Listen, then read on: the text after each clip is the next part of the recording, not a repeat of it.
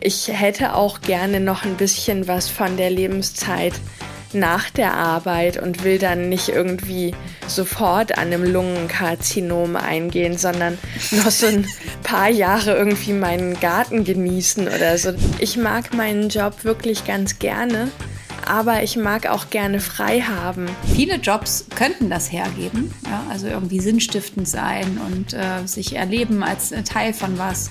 Aber es wird sich häufig gar nicht, gar nicht so viel mhm. Mühe geben. Du hörst Steile Thesen, Klischees à la carte, ein Podcast von Mein Grundeinkommen. Hallo, herzlich willkommen zu unserem Podcast Steile Thesen. In jeder Folge kriegen wir von der Redaktion mehrere Thesen vorgelegt und diskutieren dann darüber. Mein Name ist Helene Bockhorst, ich bin Comedienne und ich freue mich, dass ich an meiner Seite auch noch eine Wissenschaftlerin habe. Hallo Susa. Hi Helene, schön dich wiederzusehen.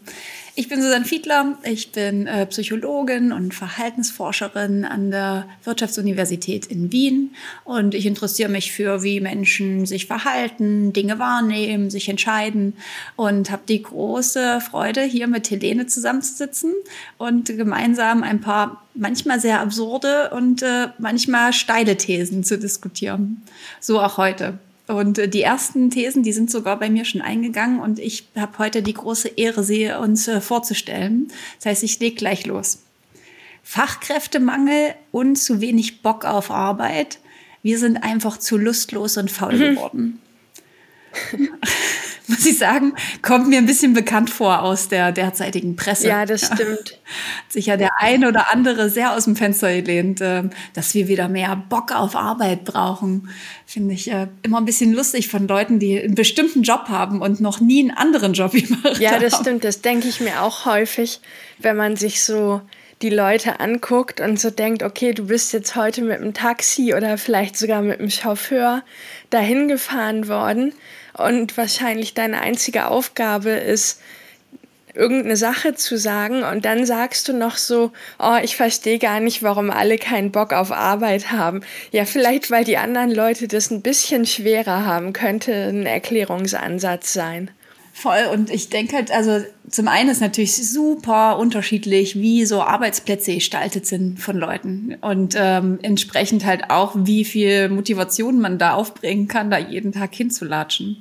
Und dass die Frage nicht ist, wir oder dass der Aufruf oder Appell nicht ist, den könnte man ja auch sehr andersrum formulieren. Ne? Wir müssen bessere Arbeitsbe Arbeitsbedingungen schaffen, damit Leute wieder mehr Bock auf Arbeit haben, wenn man denn tatsächlich glaubt, dass das ein Phänomen ist, was sich gerade mhm. verbreitet.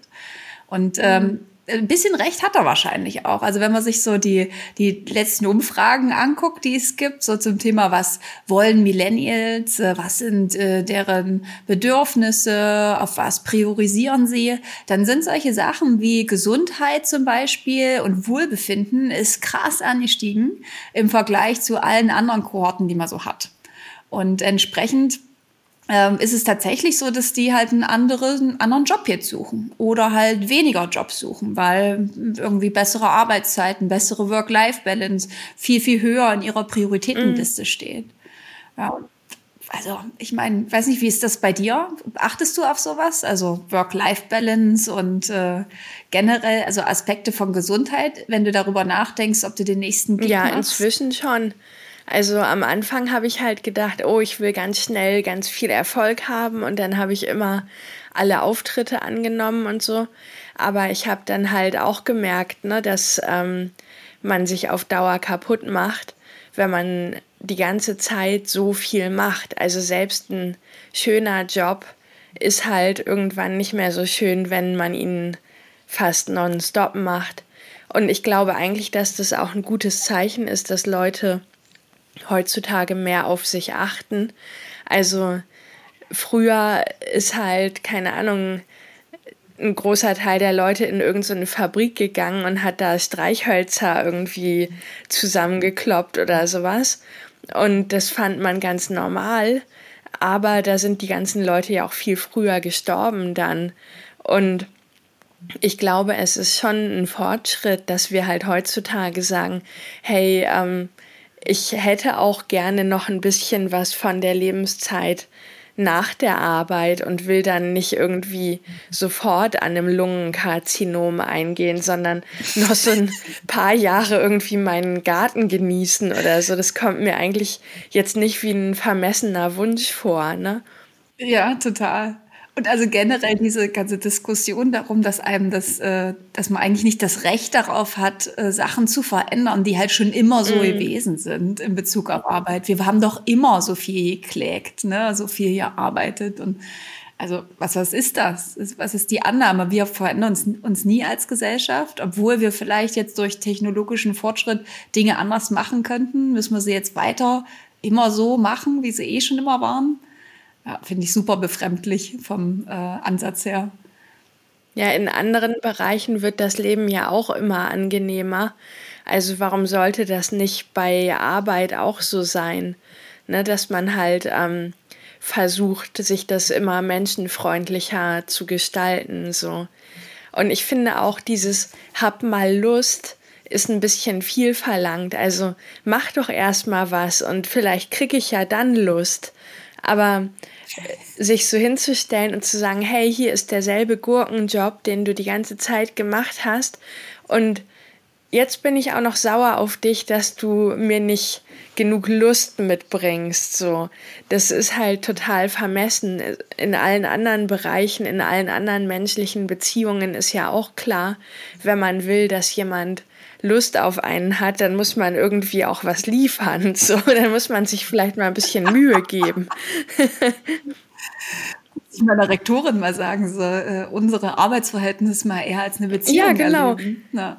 Aber im Grunde stimmt das natürlich. Ne? Also man kommt ja dem anderen auch mit Wertschätzung gegenüber. Und wenn ich halt einfach immer der Arsch bin, dann muss mich nicht wundern, wenn keiner am Ende des Abends an meinem Armbrutstisch sitzt und mit mir die Stulle Genau, schmiert. wenn man eine Partnerschaft ja. hat und man motzt den Partner immer an und putzt sich nie die Zähne und sitzt dann da so in Jogginghose und mit ungewaschenen Haaren und sagt dann so, ich fände es schon wichtig, dass du auch wieder mehr Lust und Leidenschaft zeigst. So, das funktioniert ja auch nicht.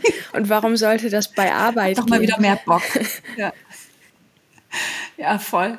Bei uns haben sie auch jetzt hier in Österreich, hat äh, Nehammer, äh, unser äh, Vorsitzender sozusagen, Landesvorsitzender, hat äh, die Rede an die Nation oder die Zukunft von Österreich besprochen bis 2030 und hat tatsächlich unter anderem auch besprochen, dass die 20-Jährigen jetzt echt mal wieder mehr arbeiten gehen müssen. Ja, und dass das so nicht weitergehen kann, um es jetzt mal ein bisschen verkürzt auszudrücken. Anstatt sich die Frage zu stellen, äh, warum stehen die unter Umständen im Arbeitsmarkt nicht mehr so zur Verfügung wie früher? Ja, wir sehen natürlich sehr klar, dass die Leute einfach viel mehr in Bildung heute investieren, als sie das früher mhm. gemacht haben. Was ich finde, was ein extremer Entwicklungsschritt ist für uns als, als Land, ist doch großartig. Ja, dass wir uns das A als Gesellschaft leisten können und zum anderen halt auch, dass das ja auch was ist, was nachhaltigen Einfluss mhm. hat. Also zu sagen so, ey, geh doch halt einfach mal deine 40 Stunden abrocken und äh, man aber weiß, dass die Leute potenziell in dem Job weder gut passen und entsprechend unglücklich sind und äh, potenziell Probleme haben, als auch, dass man halt so kurzfristig immer denkt, so, also einfach nur machen und Schnauze halten scheint mir einfach nicht das zu sein, wofür man junge Leute begeistern kann. Komisch. Ja, warum ist die Ansage nicht? Ja, komisch. Also ich meine, das läuft auch sonst immer so gut, das Prinzip ja, ich war echt überrascht. Das scheint mir echt sehr kurz gedacht zu sein an so vielen Stellen. Und äh, also klar verstehe ich, dass der Arbeitgeber gerne hätte, dass ich mich hier aufopfere. Und wenn der Job halt mir diese Form von Erfüllung gibt, ja, dann passiert das ja irgendwie manchmal von alleine. Und, dann, und entsprechend muss man sogar selber gut auf sich aufpassen, dass man es nicht übertreibt. Ja, aber dass wir heutzutage halt auch einfach sehr viele Jobs haben, wo zum Beispiel sowas wie Sinn oder ähm, ja, einfach so Lebenssinn mm. fehlt. Dass man nicht weiß, warum man das macht. Warum macht das nicht eine Maschine? Oder ist das überhaupt was Gutes? Trage ich, mache ich da irgendeinen Beitrag?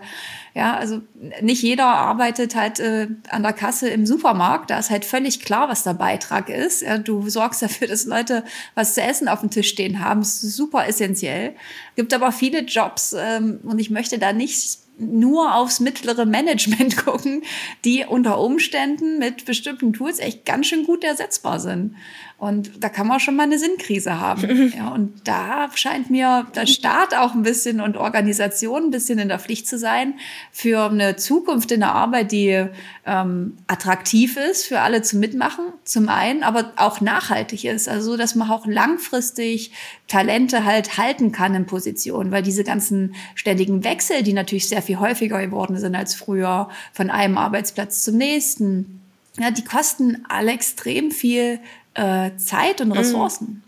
Und also da scheint mir der, der Hebel scheint mir nicht zu sein, sei du mal anders als Arbeiter, ja, sondern äh, wir müssen mal die Struktur ändern und die äh, Institutionen, in denen die Leute halt arbeiten, die Systeme. Ja, ich könnte mir auch vorstellen, dass einfach diese anderen Ansprüche, also dass das so ein Wandel ist insgesamt über mehrere Generationen, weil man muss ja sehen, so direkt nach dem Krieg, die Generation, da war es so, okay, du musst einfach ganz viel arbeiten und Zähne zusammenbeißen und sei froh, dass kein Krieg mhm. mehr ist.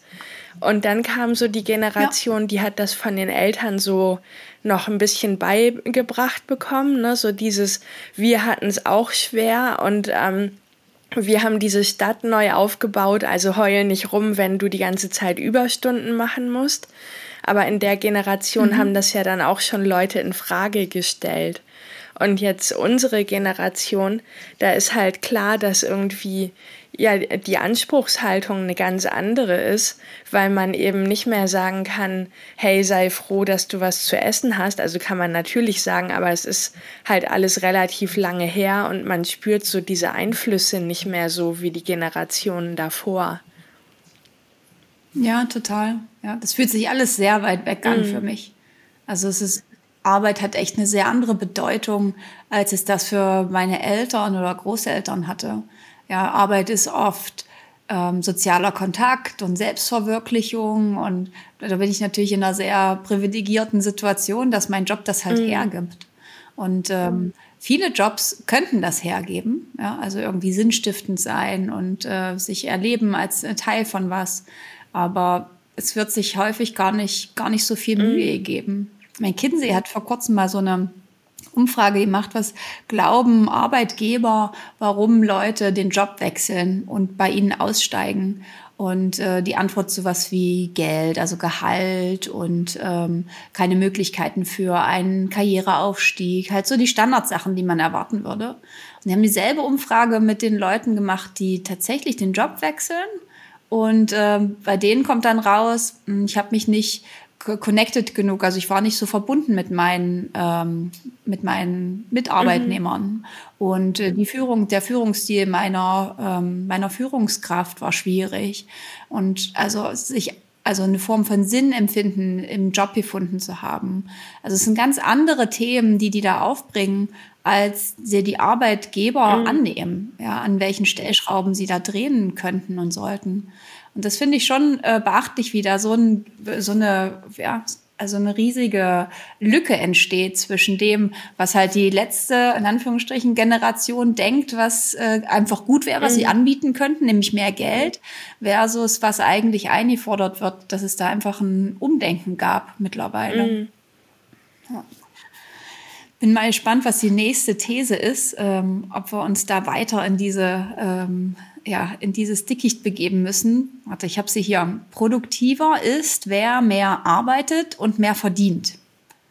Ah ja, okay. Also Produktivität ist also es wird die messen daran, wie viel Kohle ich mit heimbringe. Mal. Also, für also. mich ist Produktivität irgendwie was anderes. Aber ich kann mir schon vorstellen, dass es halt Leute gibt, die das auf Geld reduzieren.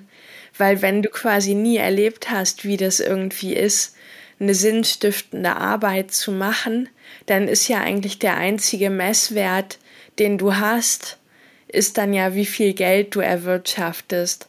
Weil die Arbeit ist für manche Leute wahrscheinlich immer scheiße oder sie kennen es halt nicht anders und dann ja, kannst du nur gucken, ah, wie viel habe ich jetzt mit nach Hause gebracht? Okay, das Gehalt ist höher, dann bin ich jetzt produktiv oder dann fühle ich mich erfolgreich. Ja, voll. Also wenn wir in unsere Daten gucken, so aus so Surveys in ganz Europa, wo die sich angucken, äh, wie Produktivität sich entwickelt entsprechend der Arbeitszeit, dann sehen wir diesen Zusammenhang echt nicht. Und das finde ich halt schon sehr beachtlich. Es gibt ja jetzt etliche europäische Länder, die Arbeitszeitreduktionen mhm. eingeführt haben, entweder tatsächlich so, um Studien zu machen oder flächendeckend. Und äh, zum Beispiel in Frankreich. Und die gucken sich dann halt an, was ist, was passiert jetzt? Also wie stark sinkt die Produktivität in den jeweiligen Unternehmen? Und kommt halt an vielen Stellen raus, ach so, sinkt gar nicht. Oder sinkt also überhaupt nicht so sehr, wie stark die Arbeitszeit runtergegangen ist. Und das ist natürlich schon die große Frage, warum ist das eigentlich so? Und äh, ich habe vorher mal geguckt, es gibt tatsächlich ein, ein Gesetz, das äh, Parkinson-Gesetz, das halt im Grunde besagt, dass die Arbeit halt einfach so lange dauert, wie man Zeit mhm. dafür hat. Und dann ist natürlich Produktivität plötzlich nicht mehr weder an das, was man äh, verdient, noch an das, wie lange man arbeitet, irgendwie gebunden gebunden, sondern ja, das liegt halt daran, dass man Effizienzen schaffen muss, äh, in dem Moment, wo halt Arbeitszeit eingeschnitten mm. wird. Und ich weiß nicht, wie dir das geht, äh, aber ich habe also durch, dadurch, dass ich Frieda bekommen habe, natürlich extreme Einbußen von potenzieller Arbeitszeit gehabt, weil früher konnte ich halt einfach 80 Stunden mhm. im Büro verbringen und an meiner Forschung rumdoktern und so und das kam mir alles total sinnvoll vor und jetzt habe ich plötzlich, ich habe einfach die 80 Stunden nicht mehr. Ich muss das jetzt also in eine vernünftige Arbeitswoche reinquetschen. Und ich muss sagen, ich erlebe mich heute als sehr viel produktiver, als ich das mhm. früher war. Also das liegt natürlich auch daran, dass man älter geworden ist und mehr weiß und so und Dinge irgendwie besser strukturieren kann. Aber ich habe einfach so viel Zeit rausgeschnitten, die ich einfach mit vor mich hinstarren und nicht weiterkommen verbracht mhm. habe. Gerade bei so kreativen Prozessen die fülle ich halt jetzt mit was anderem und komme zu der Aufgabe einfach später wieder zurück. Ich weiß nicht, du, wenn du bist ja auch voll in so einem kreativen Schaffensprozess drin, da kann man ja ganz häufig überhaupt nicht sagen, jetzt musst du halt deine acht Stunden diese Sache mhm. schreiben, den nächsten Gag produzieren. Ja, wie ist denn das bei dir? Kannst du Hast du da eine effiziente Art und Weise, äh, produktiv zu sein? Also oder? ich glaube auch, ähm, dass man bei vielen Arbeiten ähm, dass man da nicht besser wird und nicht produktiver wird, nur weil man mehr Zeit reinsteckt. Und bei meinem mhm. Job sehe ich das inzwischen ganz klar so. Also am Anfang, als ich so neu in der Selbstständigkeit auch war, da habe ich halt ultra viel Zeit am Rechner gesessen, ne, immer ganz viel. Ich finde heute noch irgendwelche angefangenen Entwürfe und Dateien von so Sachen, wo nie was draus geworden ist. Aber ich hatte dieses Gefühl, ich muss die ganze Zeit arbeiten einfach. Und inzwischen mhm habe ich ja auch ein eigenes Pferd und wenn ich dann zu Hause bin, also wenn ich frei habe in dem Sinne, dass ich keine Auftritte habe, dann fahre ich jeden Tag auch zu dem Pferd und da geht natürlich Zeit für drauf und ich verbringe dann weniger Zeit am Rechner, aber irgendwie ähm, erledige ich ja trotzdem alles und habe anscheinend immer noch einen Beruf so. Und das finde ich krass. Scheint zu funktionieren. Weil vorher ja. habe ich da anscheinend echt viel Zeit verplempert. Ähm, ich gl glaube aber, dass das nicht für alle Jobs so ist. Also keine Ahnung, wenn man nee. jetzt irgendwas total Handwerkliches macht oder irgendwo am Fließband, da kannst du ja schon, wenn du noch zwei Stunden länger machst, so und so viel Teile total. mehr fertigen bis du wahrscheinlich irgendwann blöd wo reinlangst und einen Finger verlierst oder irgend so eine Scheiße. Also es ist sicher auch nicht ewig steigerbar, aber es ist äh, zu einem gewissen Grad ja. noch steigerbar, was jetzt bei so einer kreativen mhm. oder Kopfarbeit ähm, nicht in dem Maße möglich ist. Total. Ich glaube, da liegt dann die Möglichkeiten, irgendwie die Effizienz oder die Produktivität zu steigern, halt nicht mehr bei der mhm. Person selber. Die kann mhm. das dann nicht mehr lösen. Aber ein Arbeitgeber kann natürlich einen systematisch besseren Prozess gestalten, indem er oder sie halt eine Produktionslinie schafft, die halt ineffiziente Prozesse mhm. runterkürzt. Ja, wenn ich weiß, dass meine Arbeiter fünf Stunden die Woche weniger da am Band stehen werden, muss man halt einen anderen Prozess generieren. Also dass wir, ich glaube, da können wir schon an vielen Stellen auch technologisch halt nachbessern, dass Produktivität halt für mich eigentlich heißt, dass man smart mit seiner Zeit mhm. umgeht, dass man die schlau einsetzt an der Stelle, wo sie halt am meisten bringt. Und in den Berufen, wo halt viel unmessbare Arbeit eigentlich drin ist, also so wie du jetzt irgendwie kreative Texte produzierst oder ich Lehre vorbereite ne, für unsere Studierenden, ich könnte da Wochen mhm. reinstecken in eine Veranstaltung. Es macht mir immense Freude, das vorzubereiten und das irgendwie auszugestalten.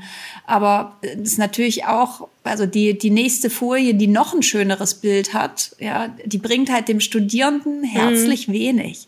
Ja, für den wäre es wahrscheinlich besser, ich hätte was anderes gemacht in der Zeit und sei es mit Zeit mit meiner Familie zu verbringen. Ja, weil mich das entspannter mhm. und ausgeglichener vielleicht gemacht hätte bei der nächsten Examensprüfung.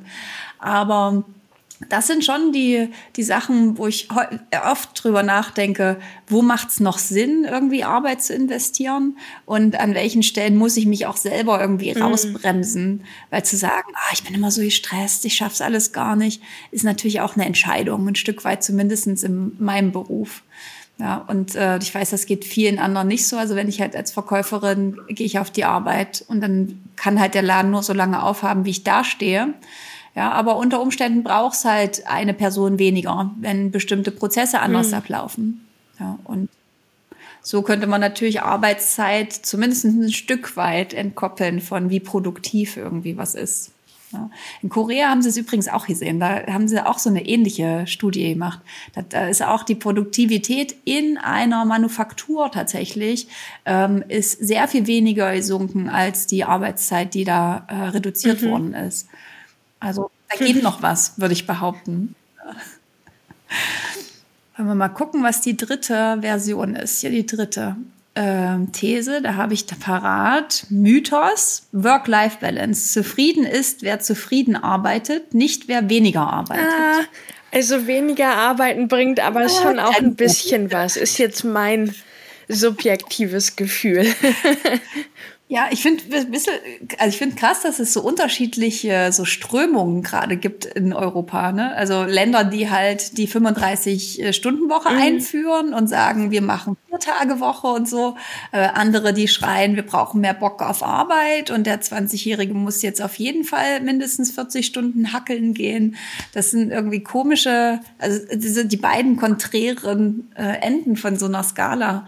Und am Ende ist, wenn die Option da ist, also klar, die Leute werden voll unzufrieden, wenn die nicht arbeiten mhm. dürfen. Ja, also die Studien dazu sind recht klar. Wenn du, äh, wenn dir Arbeitsstunden weggenommen werden, die du eigentlich arbeiten wollen würdest, ja, sieht man häufig, dass die Leute äh, sowohl unzufrieden sind als auch Stress empfinden, weil das ja häufig mit krassen Einbußen von Geld auch einfach zu tun hat. Ja. Aber andere, wenn die das aufgrund von äh, strukturellen Änderungen, wie jetzt zum Beispiel in Frankreich, wo sie auf 35 Stunden runtergegangen sind, das sehen wir ganz klar, die Leute sind einfach, die sind mhm. gesünder, ja, die sind entspannter, die empfinden weniger Stress und äh, verteilen halt letztendlich ihre Arbeiten, also ihre Heimarbeiten mhm. anders. Relativ witzig fand ich, die haben in äh, Frankreich war es, glaube ich, äh, nachgefragt, was sie glauben, was sie mit der neuen Zeit machen würden. Und viele so, ah, dann nehme ich mir einen Tag in der Woche und dann an dem arbeite ich nicht und dann mache ich nette Dinge. Kommt am Ende raus, die Leute machen natürlich vor allem keine netten Dinge, sondern sie machen halt einfach ihre mhm. Hausarbeit äh, und kümmern sich halt um die Dinge, um die sie sich halt sonst auch kümmern. Aber, und ich finde, den Teil sollte man nicht äh, unterschätzen, ja, sie sind dabei halt mhm. weniger gestresst. Ja, sie müssen weniger so Multitasking-Zeug machen, ähm, sondern sie können halt tatsächlich abends mal vorm Fernseher hocken und nicht währenddessen mm. noch mhm. bügeln oder das Essen schon vorbereiten für die nächste Woche. Und das sind, also das würde ich nicht unterschätzen als, äh, als entsprechenden Effekt, der auch durch pure weniger Arbeitszeit hervorgerufen mm. wird. Ja, das ist auch mein Gefühl. Also ich mag meinen Job wirklich ganz gerne aber ich mag auch gerne frei haben. Und wenn ich zu viel ja. arbeite und dann das, was du sagst, nach Haushalt, wenn man dann keine Zeit hat, um irgendwie in meinem Fall den Koffer wieder auszupacken und wieder einzupacken und Wäsche mhm. zu waschen zwischen den einzelnen Tourterminen, das stresst mich halt extrem. Aber wenn ich zwischendrin immer ein paar Tage habe, um wieder zu Hause anzukommen und ja, mich zu erholen, dann geht's mir natürlich wesentlich besser. Und ich glaube, es ist auch total wichtig, dass man auch mal wirklich Feierabend hat.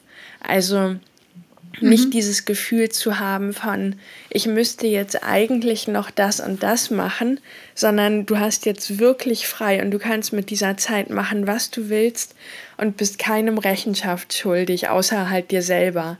So, das ist, glaube ich, total wichtig für eigentlich ja jeden Beruf, dass man egal wie gerne man arbeitet, auch mal wirklich komplett frei hat von der Arbeit. Ja, einfach mal, dass es diesen Bruch gibt überhaupt, ne? dass man gezwungen ist, mal was anderes zu denken. Und äh, es gibt diesen Yachimowitz in den USA, der macht so Forschung zu, ähm, wie kreativ sind die Leute eigentlich, wenn die sozusagen äh, in die Arbeit kommen und wie gut sind die im Problem lösen und so und wie produktiv sind die auch. Und der zeigt halt, dass nach dem Wochenende vom, ähm, das ist das 4. Juli, ja, deren Unabhängigkeitstag, ähm, dass nach diesem Wochenende die Leute viel produktiver sind, weil das halt das eine Wochenende ist, an dem alle wirklich heimbleiben müssen. Ja, weil das einfach super ungewöhnlich wäre, an dem Wochenende arbeiten zu gehen. Und an allen anderen Wochenenden, wo aber halt Möglichkeiten bestehen, trotzdem in die Arbeit zu gehen, und sieht man diese Effekte in dem Umfang überhaupt nicht. Ja, und dass es das braucht auch einfach zur Regeneration und äh, gerade wenn man in Berufen arbeitet, bei denen man halt nicht nur einen Teil mit dem nächsten mhm. zusammenführen muss. Ja, wenn es nicht nur eine Routinearbeit ist, sondern wo es auch darum geht, Ideen zu entwickeln und äh, vielleicht um die Ecke zu denken, da braucht es die Pause mhm. für. Ja, und da, also ich meine, das ist zum einen ist natürlich meine eigene Aufgabe, mich darum zu kümmern, dass es das gibt. Zum anderen aber macht das natürlich ein Stück weit auch der Staat, in dem der halt bestimmte Arbeitsregelungen vorgibt. Ne? Wie viel darf ich arbeiten, was sind die Überstunden und so weiter. Und ähm, in den, äh, bei uns in der, in der Wissenschaft, da wird das immer mal wieder diskutiert, weil es natürlich ein extrem ausbeuterisches System ist, gerade was die jungen Kolleginnen und Kollegen angeht, die mhm. da in der Ausbildung sind und ihren Doktor schreiben, die einfach unendlich viel Arbeit in die, diese Sache reinstecken, in ein sehr ungewisses, ein sehr ungewisses Ergebnis im Grunde, weil die Jobs halt sehr begrenzt sind. Und wir sehen sehr klar, was damit passiert. Wir haben im Moment, also immer mehr Leute wandern halt ab. Gute Leute entscheiden sich halt nicht in diesem Bereich mehr tätig zu sein, weil sie sich halt denken, dass es einfach, das steht in keinem Verhältnis mehr zu einem guten mhm. Leben. Also so interessant kann die Tätigkeit am Ende gar nicht sein, dass ich das jetzt mhm. hier weitermache. Und das finde ich schon, ist eine, ist eine traurige Nachricht, dass wir das halt immer weiter füttern, ein System, was dann nicht zur besten Auslese eigentlich beiträgt, sondern systematisch Leute ausschließt, die halt irgendeine Form von sinnvoller Wahrnehmung darüber haben, dass Arbeit halt am Ende nicht alles mhm. ist, sondern ein Teil von Ja, da wird Leben. eigentlich ja. dann eher nach Leidensfähigkeit selektiert. So ja, wie genau. bist du im Aushalten? ja, voll. In, in Deutschland haben sie sich irgendwann mal die, ähm, die Beamten im öffentlichen Dienst oder generell die Leute im öffentlichen Dienst angeschaut. Und da sieht man, dass das äh, Wohlbefinden und äh, Lebenszufriedenheit sowas wie so ein äh, umgekehrtes U ist. Ja, also die Leute, die super wenig arbeiten, die sind mhm. un unglücklich und die Leute, die voll viel arbeiten auch. Ja, und die Leute, die in der Mitte sind, das sind die, die so ihren Sweet Spot mhm. erleben im Grunde. Also so ein bisschen eine Balance zu finden. Ja, keiner möchte nur, wenn man ganz, ganz wenig arbeitet, gibt's natürlich echt krasse Effizienzverluste. Weil, ja, wenn du halt nur deine fünf oder zehn Stunden die Woche auf die Matte bringst, dann wird's halt schwierig, tatsächlich dich weiterzuentwickeln. Du bist nicht so involviert. Es gibt viele Gründe, warum ein bisschen mehr Arbeiten eine tatsächlich gute Idee ist. Ob das jetzt 40 Stunden sein müssen, das wage ich echt mhm. sehr zu bezweifeln. Ja, ich glaube auch. Also es gibt ja. so eine Grenze unterhalb derer, ähm, geht halt zu viel Zeit dafür drauf, dass du erstmal, keine Ahnung, in deinem Büro ankommen musst und gucken musst, was du gestern ja. gemacht hast. Oder wenn du einen anderen Job hast, ne, dich erstmal mit deinen Kollegen absprechen oder erstmal orientieren über deine Aufgaben. Und ähm, dann schaffst du halt nichts mehr. Aber ich glaube halt auch, dass es mit wesentlich weniger als 40 Stunden wahrscheinlich ja die meisten Jobs sehr gut erledigt wären auch.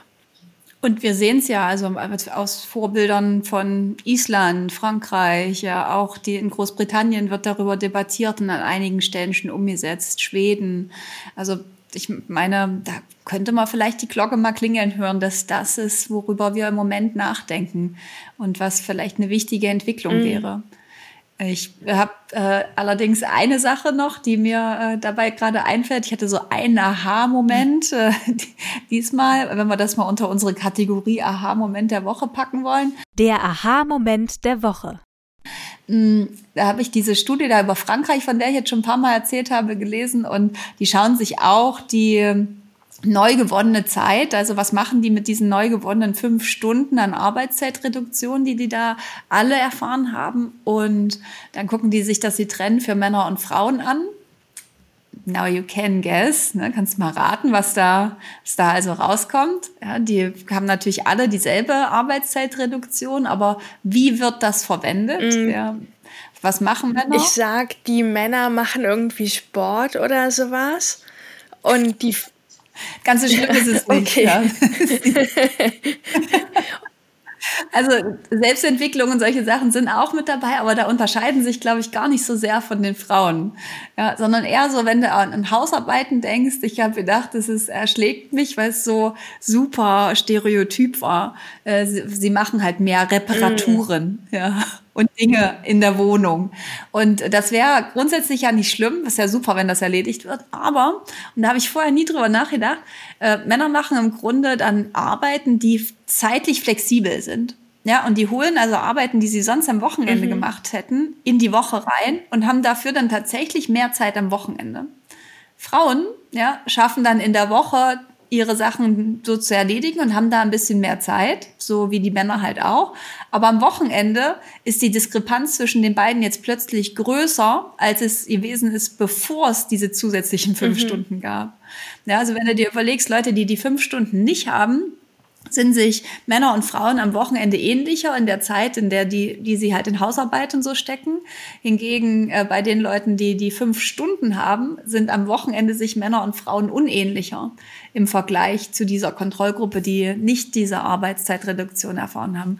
Und das fand ich schon echt sehr mhm. überraschend, ähm, weil Frauen offensichtlich ganz viele Tätigkeiten machen, sowas wie Kinder abholen, Essen kochen, ähm, die so terminlich halt mhm. fix sind die man nicht hin und her schieben kann, die halt einfach jeden Tag anfallen. Die gehen deswegen mhm. nicht weg oder so.